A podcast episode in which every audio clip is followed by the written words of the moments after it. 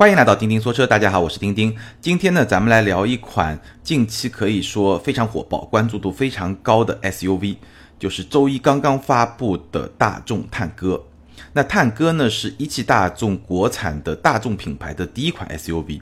我说到这儿的时候，可能很多朋友都会回头想一想，哎，确实如此，但是又很奇怪，因为作为中国车市销量长期排名前三的这么一家车企，一汽大众居然才开始国产第一款 SUV，很难想象吧？那探歌呢，也是大众品牌在中国市场在这么一个细分市场投放的第一款车。那到底是哪个细分市场呢？你可以把它叫做是入门级的紧凑型 SUV 这么一个细分市场。听上去确实有点绕，但是没办法，现在的 SUV 市场就是被细分到不断的细分、细分、细分。那这个细分市场呢，你基本上可以看作是小型 SUV 和标准的紧凑型 SUV 中间的啊这么一个级别。那它是怎么来的呢？有两种来源。第一种呢，就是像逍客那样，它一出生它的定位哎就在这么一个细分市场，它就比小型 SUV 大一点，然后比标准的紧凑型 SUV 稍微小一点，本来就是一个缝隙市场的这么一个产品。那还有一种呢，就像是我们之前聊的斯柯达的。科洛克，包括我们今天要聊的探歌，它在海外是一个小型的 SUV，更小一点。到国内呢，加强，加强以后呢，它就比一个标准的小型 SUV 就要大，但是呢，它可能比一个标准的紧凑型 SUV 又要小一点点。有时候甚至车身尺寸都已经非常接近，已经 差不多了，轴距啊一些指标。但无论如何呢，我们就把它定义为是一个入门级的紧凑型的 SUV。那我们可以来看一看这些车的车身尺寸，大家建立一个概念。但是我要强调的是，其实车身尺寸也并不是定义这么一个级别的唯一的一个标准。比如说探歌这款车，它车长是四三幺八，轴距是二六八零，也就是四米三出头，然后轴距是二米六八。克洛克比它更大一点，四四三二二六八八，轴距基本相当，对吧？车长又要再长出十来公分。奕泽四四零五二六四零，所以这个就很有意思。其实奕泽这款车它是要比探戈更长的，但轴距会短四厘米。但是呢，奕泽我们通常把它定义为是一个小型的 SUV，那这其实也说明车身尺寸并不是定义车身级别的唯一的一个标准。正是因为定义为一个小型 SUV，所以我们待会儿也会简单的聊到，就是比如说奕泽这个车，它对空间的这种处理的方式，就跟一个入门级的紧凑型 SUV 就会不一样。其实它内心的这种定位，在产品的设定层面是能够看出一些区别的。再比如说逍客，逍客是四三八四的车长，四米三出头，接近四米四，然后呢是二六四六的轴距。那逍客呢，就是比较早的占领了这么一个缝隙市场的这么一款车。本田的缤智四二九四二六幺零，这个就是属于比较典型的一个小型 SUV 的尺寸，其实它是不到四米三的。然后领克零二四四四八二七零二，那这个呢，基本上它有一些跨界的特质在里面啊，基本上你可以把它认为是一个紧凑型的 SUV，或者说是一个入门级的紧凑型的 SUV 都没有问题。CRV 这个就是一个标准的紧凑级的 SUV，就是四五八五二六六零，其实它的轴距比探戈还要再短一点点，但是呢，它是车身尺寸已经接近了四米六。那大概是这么一个概念，所以呢，我报了这么一堆数字，不知道大家有没有搞清楚？其实没有记得很清楚也没有关系，你基本上就可以把所有的这些 SUV 分成三类：小型的、标准的小型的，就像缤智啊、CHR、奕泽啊、XRV 啊，对吧？这些车就是属于小型的 SUV。然后呢，标准的紧凑型呢，就是像 CRV 啊，包括领克零一也没问题。那领克零二呢，因为跨界一点，所以空间更小一点。然后呢，中间这种状态呢，今年其实出了好几款车，包括像科洛克啊，包括像更早的逍客啊，包括像探歌，那基本上这一堆 都是在一块儿的。那从价格区间上来说呢，其实标准的紧凑级 SUV，像 CRV 啊，像奇骏啊，像 Rav4 啊这样的车，如果不考虑终端折扣的话，其实他们的价格是明显要高于我前面说的那个两类的。就是所谓的小型 SUV 和入门级紧凑型 SUV，其实这个入门级紧凑型 SUV 它的价格可能会比小型 SUV 稍微高一点点，但基本上这个两者是比较接近的，而它们距离那些标准的紧凑型 SUV 其实是有一段距离的。我说的当然都是官方指导价，因为官方指导价是决定这个定位，你至于终端折扣是取决于每一款车它自己的竞争力，大概是这么一种状况。那换一个角度呢，你其实可以把这些所谓的入门级紧凑型 SUV 看作是。来降维打击小型 SUV 的这么一种特别的车型，因为我们看到，比如说像科洛克、像探戈，它在海外标轴的版本就是一个小型 SUV，国内呢拉长轴距，那拉长轴距它在空间上一定会占据一定的优势，它的价格可能会高一点点，但其实也基本上跟小型 SUV 在同一个价位区间，所以你可以把它认为是一种加长竞争的一种方式，就像 SL 当年加长，A6L 当年加长是一个道理。好，我们来看一看，在这个级别里面，现在销量最好的是哪几款车？二零一八年上半年，也就是一月到六月的数据，卖的最好的是本田的 XRV 八万两千辆，逍客也是八万两千辆，然后呢是缤智七万辆。所以在这个市场里面卖的最好的就是日产和本田，日产的逍客，本田的缤智 XRV，这个是两兄弟了。好，那接下来我们看到今年上市的，无论是 CHR、奕泽这两兄弟，还是说探戈，包括说斯柯达的克洛克，其实他们的目标。就是我前面说的三辆车，当然科洛克的销量因为品牌的原因可能会稍微稍微低一点，对吧？那真正能够对这三款车造成冲击的，我其实个人觉得最有机会去冲击这三甲的应该是探戈，CHR 和奕泽呢，因为它的特别个性化的这种造型啊，我个人觉得他们应该会卖的不错，但是成为爆款的可能性不大。那探戈呢，显然比他们更拥有。爆款的这种特质，当然标题里说大众探戈能复制当年途观的神话吗？就这一点来说呢，我到节目最后再来给大家一个发表一下我的看法。好，我们先来说探戈这款产品到底怎么样？呃，我在不久之前呢还真的试过这款车，所以呢我们可以稍微展开来说一说。但是呢，其实探戈这款车啊，我个人觉得从产品本身来说，能够说的。故事能够说的点呢，应该说也不少，但是呢，值得去展开来说的呢，又不是特别的多，因为它就是一个最小的大众 SUV，有很多东西你如果熟悉大众的话，都会很熟悉，所以呢，好像也没必要说的非常的细，所以呢，产品这部分我就提炼三个亮点和一个槽点，然后呢，分析完产品以后呢，我们再来仔细的分析一下周一上市以后它的价格到底怎么样，以及它的配置到底哪一款值得选，以及最后什么时候买会比较合适。好，我们来简单的说一说这款车的三个亮点和一个槽点，这是我自己概括的。第一个亮点呢，就是这款车的设计。我们说大众，对吧？大众是套娃设计的鼻祖、祖师爷。但是呢，其实你去看，至少今天到现在为止，在中国市场上的大众的 SUV 产品没有那么套娃。我们看看 SUV 有哪几款啊？国产的就是加上探戈，就是探戈最小，对吧？然后往上走一点就途观 L。那老途观当然也在卖，再往上就是途昂。那我们看一下这三款吧，就三款主力车型。老途观暂时不去说它，三款主力车型其实三个设计风格都很不一样。途观 L 是比较接近我们认知中的大众家族的那种套娃式设计的，它的线条啊，它给人的那种感觉。但途昂其实就不太一样。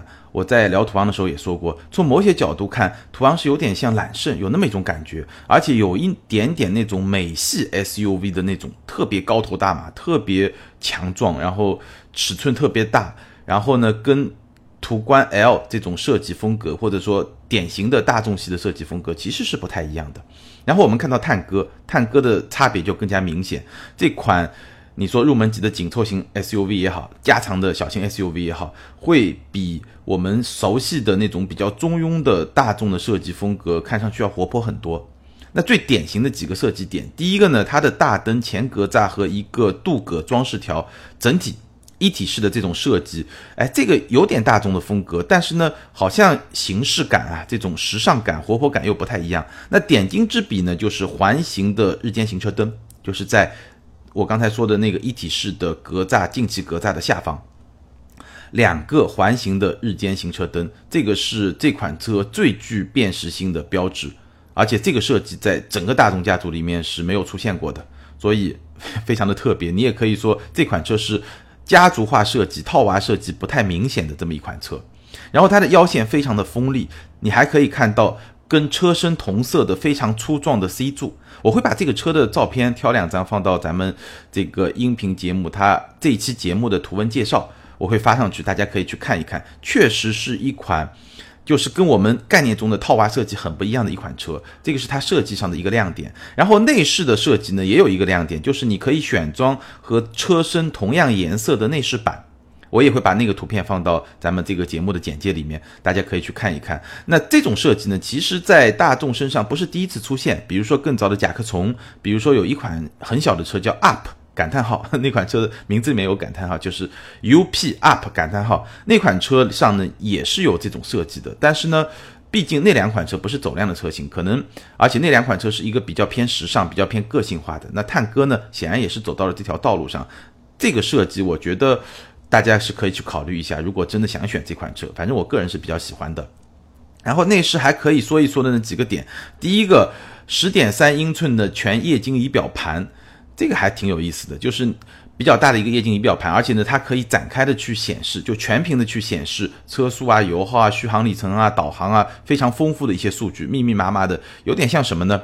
有点像现在这种科技产品做发布会，那个大屏里面啪啪啪啪，大概有七八条或者五六条那种大字，然后把一些核心的信息打上去，哎，就有有点那种感觉，我觉得还是挺炫酷的。但是可惜的是，这个全液晶仪表盘呢，要到豪华版，也就是一个高配版本上才会配置。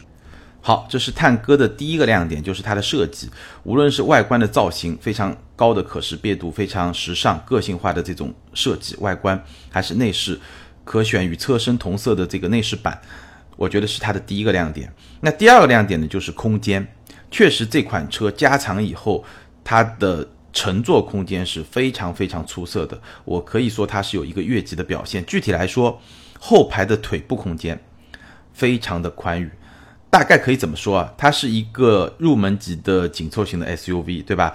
轴距是二六八零，那它的后排腿部空间呢，完全达到了紧凑级 SUV 的这么一个标准。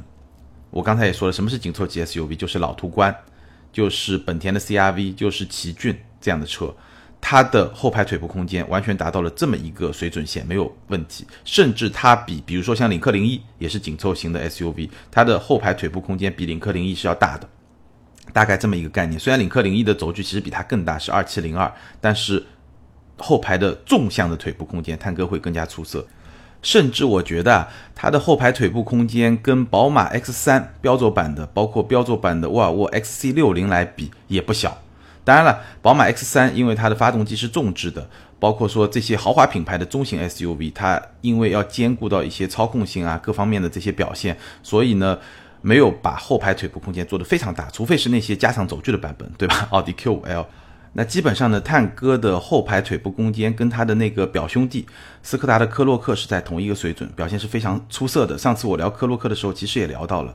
当然了，毕竟车身尺寸放在那儿，所以它的空间也不是十全十美。几个问题，第一个问题呢，就是它的宽度是比较有限的，就这款车没那么宽，所以呢，后排的横向空间坐两个人肯定没有问题。如果坐三个人的话，横向空间是比较拥挤的，这是第一。第二呢，它的车身的中央通道隆起是比较大的，因为有四驱版本嘛，所以呢，中间那位乘客呢，无论是横向空间还是说腿部的空间都会受到影响，这是第一个问题。那第二个小问题呢，就是说。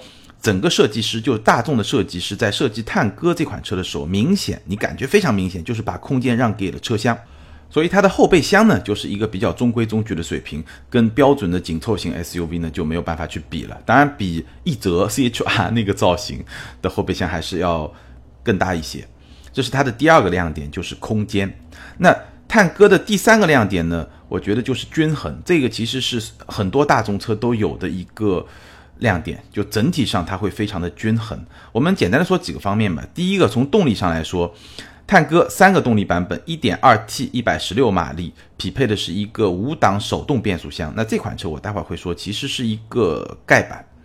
你能不能说盖中盖板？我不去做评论，但肯定是一个盖板。我待会儿会说是不是值得推荐。然后呢，1.4T 的低功率版本131马力和 1.4T 的高功率版本150马力。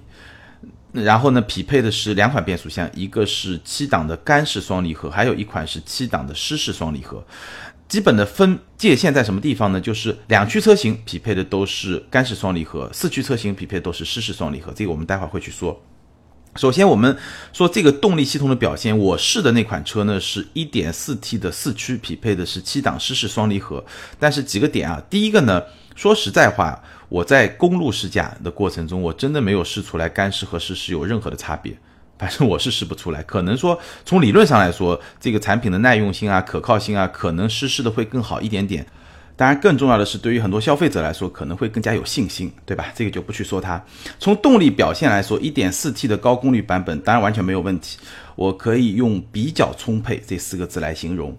那剩下两款动力储备呢，没有试过，但是呢，我大概可以做一个判断，因为我开过 1.2T 的科洛克，那那款车呢，其实会比这款车稍微再大那么一点点。那从那款车的 1.2T 匹配上七档。干式双离合 那个动力配置来看呢，我觉得动力是够用的。我上一期也说了，那所以呢，我大概可以推断这个一点二 T 呢动力也是够用的。当然，这个结论其实不太重要，因为我待会儿会说这个一点二 T 其实是我一个不太推荐的一个配置。那在建立在这么一个前提下，所以一点四 T 的低功率版本呢，那我觉得可以用相当够用来形容，应该是没有什么问题的。大概动力系统是这么一个状况。从操控上来说呢，如果用一句话来形容的话，我觉得就是一款非常地道的大众。你也可以把它理解为是一款小一号的途观 L。就是它开起来非常的轻松，它的转向手感很轻，但是呢没有那种轻而就它轻，但是不会很飘或者说很虚，不会。虽然轻，但是指向呢还是比较精准的，而且整个车身的跟随性、响应程度呢都是不错的。底盘的调教是比较中性的，相比像本田的缤智啊、XRV 啊那两款车的底盘调教是很硬的。它可能是因为觉得这个小型 SUV 我要注重一定的操控性，所以呢它车身重心又比较高，所以就把底盘就把悬架调硬，这样呢车身的响应性会更好一点。这个是明显是非常硬的。那相比之下呢，呃，探歌我觉得是一个比较中性的。就是它会比那个要明显舒服一点，但是呢又不会说软绵绵特别舒服，所以是一个比较中性的。那它在实际的驾驶过程中呢，对于一些比较小的、细微的这种颠簸的过滤呢，还是不错的。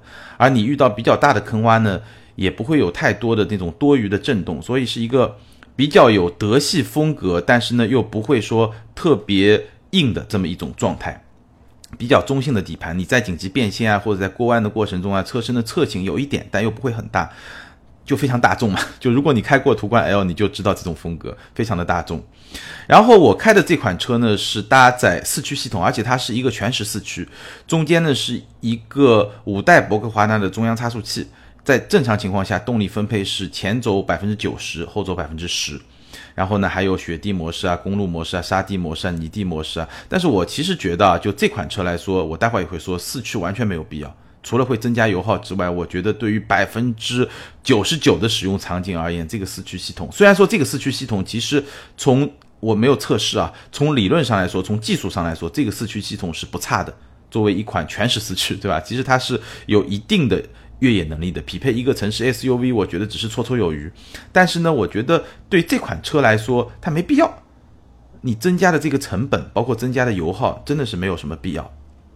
驾驶模式经济标准运动个性化，这也很正常。然后包括这款车，它的中控屏呢，我开的那款车呢是八英寸的，豪华版才有八英寸的，舒适版呢是六点五英寸，再往下呢就没有这个屏了。这个屏的使用体验也很好，就逻辑很清楚，然后你响应也还不错。然后包括你看整个它的内饰的那种布局，中控大区域的这种布局，方向多功能方向盘的这种布局，都是一个。很好用、很轻松的那么一种状态，所以它的操作的便捷性是相当不错的，包括储物空间也非常的充分，也非常的够用。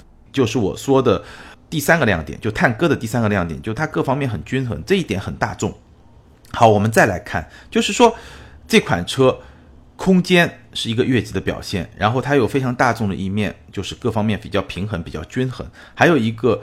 很多大众车所没有的，就是设计上非常年轻化、时尚化，有这么一个亮点。就这三个结合在一起，我个人觉得这款车的产品力呢还是不错的。但最后我们会去总结。那我们先来说它的这个槽点，最大的槽点，或者说也是我觉得这款车就是比较明显的唯一的这么一个槽点。就别的小的弱点肯定都会有，我刚才也讲到一些，但是比较明显的可能就只有这一个，就是整个内饰。非常大面积的使用了硬塑料，很多硬塑料，中控上面，然后呢，车门，包括中控的下方的这个区域，非常多的硬塑料。相比之下，其实斯柯达克洛克内饰的用料还是要更加厚道一点。斯柯达克洛克，我记得我试的也是一个顶配车型，它上方还是用了比较多的一个软性的材质。所以，探歌，我觉得一个比较明显的弱点就是这种内饰的质感能不能让你满意。如果说你对这款车有兴趣，那我觉得这个方面你可以稍微关注一下。当然了，我还是刚才那句话，建议你去选装那个与车身同色的内饰板。我觉得装了那个内饰板以后，可能在设计感上能够对这个材质的这个劣势啊做到一个比较好的一个补足，也许是一个比较能够接受的一个状态。那大家可以去考虑一下。好，说完了这个车的三个亮点和一个槽点之后呢，我们再来分析一下它的价格。那这款车的价格，大家周一看到了十三点九八万到二十点九八万。这个价格呢贵不贵？很多网友啊，包括很多媒体啊都在讨论。那现在我发现一个规律啊，任何一款车，尤其是这些特别吸引眼球的重量级的车型，一推出来，只要它一公布价格，你只要是喷它贵的，就像是一个政治正确一样，你一定是对的。你要是说它不贵，一定是充值了，大概就是这么一个概念。那我们来说探戈啊，探戈这个价格呢，我的反应呢，我给大家描述一下我的心路历程啊。首先，我觉得这个车贵，这是第一反应。第二反应呢，不贵。我经过一些分析以后，我得出的结论是不贵。第三呢，再仔细想一想呢，我觉得也不便宜。那大概就是这么一种状态。好，我来给大家分析我怎么是这个三个阶段。首先，为什么说它贵呢？因为十三点九八到二十点九八，对吧？然后再一看，十三点九八那个入门款又比较盖，那。你一看整个价格区间显然是贵嘛，对吧？二十点九八是什么概念？就是在所有的小型 SUV 和入门级紧凑型 SUV 里面，这是第一款价格上限突破二十万的车，没有的，别的车没有的。比如说奕泽十四点九八到十七点五八，逍客十三点九八到十八点九八，克洛克十三点九九到十八点九五九，领克零二十二点二八到十九点二八，缤智十四点五八到十八点九八。就别的车顶配的价格基本上在十九万上下，对吧？十九万上下这么一个区间，探戈的顶配二十点九八万，就接近二十一万，就整整要高出两万块钱，对吧？这个是比较贵的。那你可以说，好，它是一个四驱，对吧？一点四高功率的四驱，所以它比较贵。但是领克零二人家还二点零 T 呢，对吧？你你你怎么去比呢？所以说从这个角度来说，价格是有点贵的。但是呢？第二个阶段，我为什么又觉得它不贵呢？给大家分析一下，我把它的一款车型，就是在它所有配置里面，它这些配置具体的价格，我们下一趴，我接下来我再来具体的分析。那我们现在简单说价格呢，我找到了所有配置里面，我个人觉得最推荐的两款车型中的其中一款，就是它的八个配置，我。待会儿会说，我会推荐其中两款配置。那这两款配置，一个低配，一个高配。我把它的这个高配车型拿出来跟同级对手进行一下对比，对比以后我发现呢不贵。那我们简单来给大家展开来说一说啊。这款车型呢是二八零 TSI 的自动舒适版，十七点五八万，也就是它的一点四 T 高功率版本里面的一个中配。那我给它找了三个竞争对手，我们一个一个来看。第一个呢是它的同门同集团的斯柯达克洛克。T S I 二八零豪华版价格是十六点九九万，也就是说探戈贵了五千九百块钱。好，那这两款车同平台，对吧？动力系统完全一样，贵了五千九百块钱的探戈多了一些什么配置呢？多连杆的独立后悬，科洛克是扭力梁的，预碰撞安全系统，L E D 大灯，科洛克是卤素灯，真皮座椅，科洛克是皮和织物混搭的这么一个座椅。那科洛克多出什么呢？自适应巡航、GPS、前排座椅加热、上坡辅助、主驾的电动调节、自动空调、九英寸的中控屏。那探戈是六点五英寸，大概看下来呢，我觉得基本上差不多。更别说一个是大众，一个是斯柯达，还有一些品牌的因素在里面，对吧？基本上差不多。那第二个对手呢？丰田奕泽二点零的奕炫版，也就是十七点五八万，价格完全一样，一分钱都不差。探戈多了些什么呢？探戈多了后驻车雷达。电动全景天窗、车顶行李架、腰部支撑调节、真皮座椅，一则是真皮和仿皮的混搭，后排出风口，一则多了什么呢？后排侧气囊、膝部气囊、并线辅助、车道偏离预警、自适应巡航、上坡辅助、九英寸中控屏，探歌是六点五英寸，自适应远近光、自动空调、后排侧隐私玻璃，那基本上也是半斤八两，大差不差，对吧？各有千秋吧。第三个对手呢，逍客的二点零升 CVT 豪华版十六点八八万，那探戈呢要贵七千块钱。那探戈多出来什么东西呢？这七千块钱，预碰撞安全系统、后驻车雷达、定速巡航、发动机启停技术、自动驻车、真皮座椅，逍客是皮和织物的混搭，LED 大灯，逍客是卤素灯，后排出风口，全车一键升降，逍客只有主驾驶一键升降。那逍客多出什么呢？逍客多出十八英寸的轮圈，探歌是十七英寸，还有全景摄像头和上坡辅助。你会发现这个探歌虽然贵了七千块钱，但是确实多出了很多的配置，所以整体上来说性价比也完全不差，甚至会更好一点。那从这三个对手来比的话，你会发现，哎，探歌这款十七点五八万的一点四 T 高功率版本的中配，就是舒适版，好像哎性价比真的还不错。从配置的角度来说。那可能有些网友会说，你不能这么比啊，像科洛克啊、逍客啊，现在终端差不多有一万多的折扣，对吧？怎么能这么比性价比呢？但我觉得还是可以比的，因为现在探歌啊，包括像奕泽啊这样的车，暂时没有折扣，是因为它是新车，你可以把它理解为新鲜感溢价，对吧？我现在买，那你就是一个最早第一批的车主，你有这种新鲜的东西，买新品的东西，就像 iPhone 刚上市，对吧？你第一个月买，可能价格还要翻倍呢，或者加百分之五十呢。对吧？这个叫新鲜感溢价。如果你真的想要追求性价比，那你过个一年半载，探歌啊、奕泽啊，它肯定也会有折扣嘛。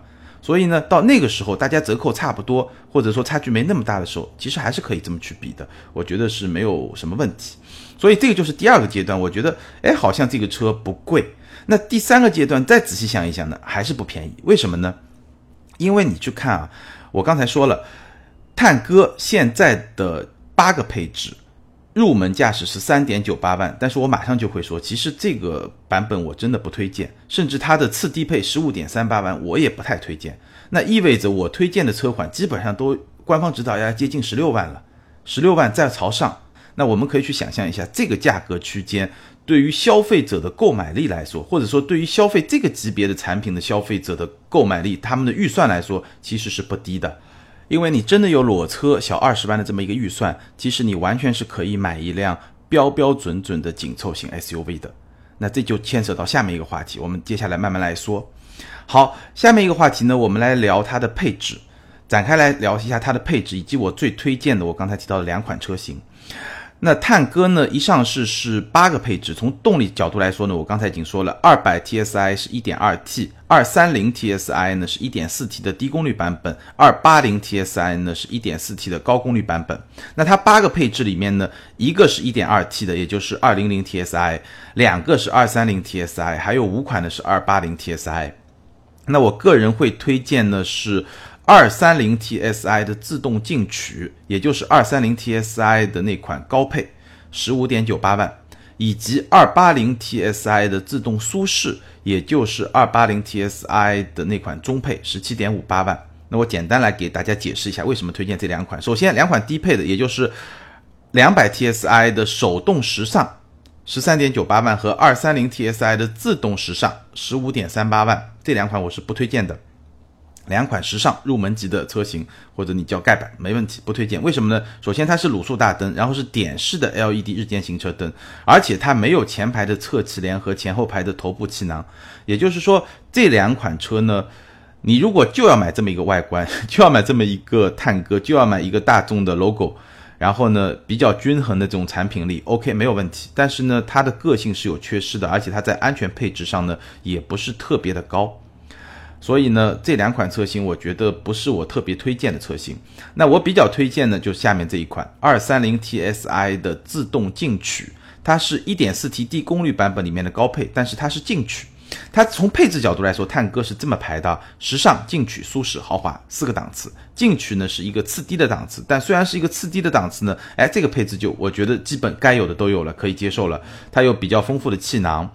然后呢，它有 LED 的大灯和环形的日间行车灯，就是我们说最标志性的那个日间行车灯就有了。然后呢，它有多功能的方向盘，还有一些呃小的配置啊。基本上呢，我觉得日用就是你就够用了。而且呢，1.4T 的低功率版本，我刚才说了131马力驱动这款车动力是完全够用的。所以呢，这款车官方指导价15.98万，230 TSI 的自动进取是我推荐的一个比较。低配的这么一款车型，我觉得可以推荐。另外一款我会推荐的是二八零 TSI 的自动舒适，十七点五八万。那它的配置会更高一点，会多出来什么呢？会多出来全景天窗、真皮座椅、倒车影像、预碰撞安全系统、一键启动、电动尾门、六点五英寸的中控屏和手机映射。那基本上呢，我觉得哎，配置就是比较全了。当然了，豪华版会有更多的配置，但是豪华版的价格也会更高。那这我推荐的这两款车中间有一款呢是二八零 TSI 的自动进取，十六点五八万，这款车也不推荐，因为这款车它相比于二三零 TSI 自动进取呢贵了六千块钱，但仅仅是发动机多了十九马力，这我觉得没必要，没必要，真的没必要。那再往上呢是豪华版，有两个豪华版，一个是二八零 TSI 的自动豪华，十九点零八万，还有个是二八零 TSI 的自动豪华四驱，二十点九八万。那还有一个版本呢是二八零 TSI 自动舒适四驱，十九点四八万。那这三个版本呢我都不太推荐，因为豪华版虽然它配置会更高，但是十九万以上的价格，我觉得对这个级别来说确实有点贵。四驱呢我刚才也说了，也没有必要，包括舒适版的四驱也没有必要。我们简单看一下豪华版会多出来一些什么配置啊？包括自动大灯、十八英寸轮圈、全液晶仪表盘、Alcantara 材质的座椅、十项主副驾驶电动调节座椅、全自动的双区空调、自动雨刷、八英寸中控屏，确实很好，确实很好。但是呢，你说一个入门级的紧凑型的 SUV，对吧？或者说一个加长的小型 SUV 要卖到十九万以上，我觉得这个价格确实有一点贵，所以。最后总结一下，我推荐两款车型：二三零 TSI 的自动进取，官方指导价十五点九八万；二八零 TSI 的自动舒适，官方指导价十七点五八万。好，最后我们来总结一下。首先从产品力上来说呢，我觉得探歌这款车呢，大概可以用三条来概括：第一个有亮点，我刚才也说了，设计空间均衡；第二个呢有弱点，内饰的质感会稍微差一点，但是呢它的弱点可能在同级别的产品里面是比较少的。第三呢，绝对的性价比不低，我刚才也花了很多时间去分析。那为什么说它的弱点在同级的产品中是比较少的呢？我们可以简单的看一下同级一些主要的竞争对手，比如说奕泽后排的压抑没有天窗，明显对吧？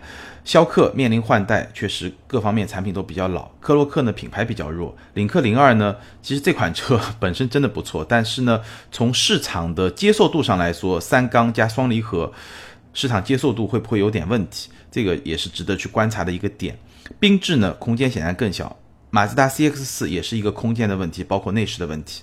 所以你不得不承认啊，大众依然是在这个市场级别这么多玩家里面非常老道的那一位。当然了，话说回来，我这种分析呢，其实可以从两个角度去看。如果从对它未来市场表现的这个预期的角度来看呢，我确实觉得这款车。可能它没有办法像当年的途观那么火爆，但是我相信这款车应该是我在我们节目开头提到的，对逍客、对缤智、对 XRV 最有能力去冲击他们的这个地位的这么一款车。我觉得这款车成为一个爆款应该没有问题。至于说是一个小爆款还是一个大爆款，这个是我们可以去观察的。这是从市场表现的角度来说，那对于个体的选择来说，要不要选这款车？我相信这个每个人有很大的偏好，尤其年轻人，这个面向年轻人的产品，很多时候他没有那么理性，他没有说，哎，大家都觉得好，我就一定觉得好，真的不是这样的。你可以根据自己的实际的需求，自己的这种偏好度，你是更在乎，哎，空间大一点，产品均衡一点，还是说产品长得更炫一点？每个人，包括说你对。这个车的外形是不是接受？还是说你更喜欢领克零二？还是说你更喜欢奕泽 CHR？这个每个人的偏好是不一样的，所以这是两个不同的角度。只不过从市场表现的角度来说，我觉得会有比较大比例的人愿意去接受，对吧？同级别唯一的德系 SUV 这么一个概念就。比较大的中国用户会去愿意接受它，所以我比较看好它的市场表现。但对于每一位消费者来说，你可以根据自己的偏好来。那最后我提醒一下，很多消费者也在问，很多听友也在问，这个车什么时候买比较合适？首先，这个车一定会有折扣，过个半年、一年肯定会有折扣。那我推荐的这两款车型呢，我觉得那款低配，也就是二三零 TSI 自动进取，官方指导价十五点九八万这款车呢，我觉得。比较合适的入手时机呢，是等它的价格到十四万多这么一个水平，也就是至少百分之十以上的折扣可以去考虑。二八零 TSI 自动舒适十七点五八万也差不多，就它的价格能够到十六万之内，也是差不多百分之十的折扣，你可以去开始考虑这款车。那个时候呢，从性价比的角度来说，可能会更加合适一点。那今年以来啊，在这么一个级别，就差不多十五万左右的小型 SUV，或者说入门级的紧凑型 SUV，合资品牌的也出了好多款车。那不久的将来，我应该会策划一个专门关于选车导购方面的一个节目，来跟大家聊一聊这个级别的 SUV 到底怎么选更好，或者说每一款车它的优缺点都在什么地方，给大家仔细来分析分析。大家可以继续关注。好，关于大众探歌呢，咱们今天就聊到这儿。接下来看上一期节目的听友留言。上一期节目呢，我们聊了一个车坛大佬刚刚离世的马尔乔内先生。那很多听友呢表示支持，也希望我把这个系列能够继续下去。所以呢，应该会继续下去。当然，给我一点时间准备，慢慢的，我们一期一期的会去聊一些特别有意思的人物、一些品牌的故事啊、文化历史啊。我会把它整理的尽量故事性强一点，或者说逻辑性强一点，大家能够在这个节目里面能够学到一点东西，或者说能够感受到一些东西。有一位 ID 是连续的迪利克雷函数，这位朋友呢，他有一个非常精辟的点评，跟大家分享一下。他说。马尔乔内先生是一个不招车迷待见的成功 CEO，我觉得这个概括挺好。首先，他是一个成功 CEO，我们做了一期节目来聊，这个应该没有疑问。为什么不招车迷待见呢？我相信他说的应该就是这个马尔乔内先生和门特泽莫罗门总之间的这个恩怨。因为我节目里也说了，门总领导法拉利这么多年，而且带领法拉利车队取得了非常辉煌的成绩，所以车迷们可能更多还是会站在门总这一边，可以理解，没有问题。好，另外一位 ID 是今天小明不在家的听友，他问，他说感觉钉钉可以谈一谈雷克萨斯 ES 了，凯美瑞2.0豪华和雷克萨斯2.0最低配差八万，八万的装潢费贵吗？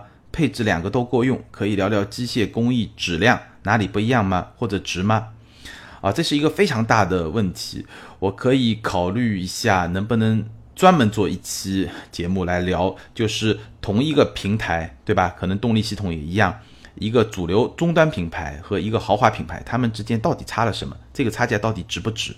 这个话题绝对可以展开来做一期节目。那简单的来说几个点啊，我觉得豪华品牌相当于主流品牌。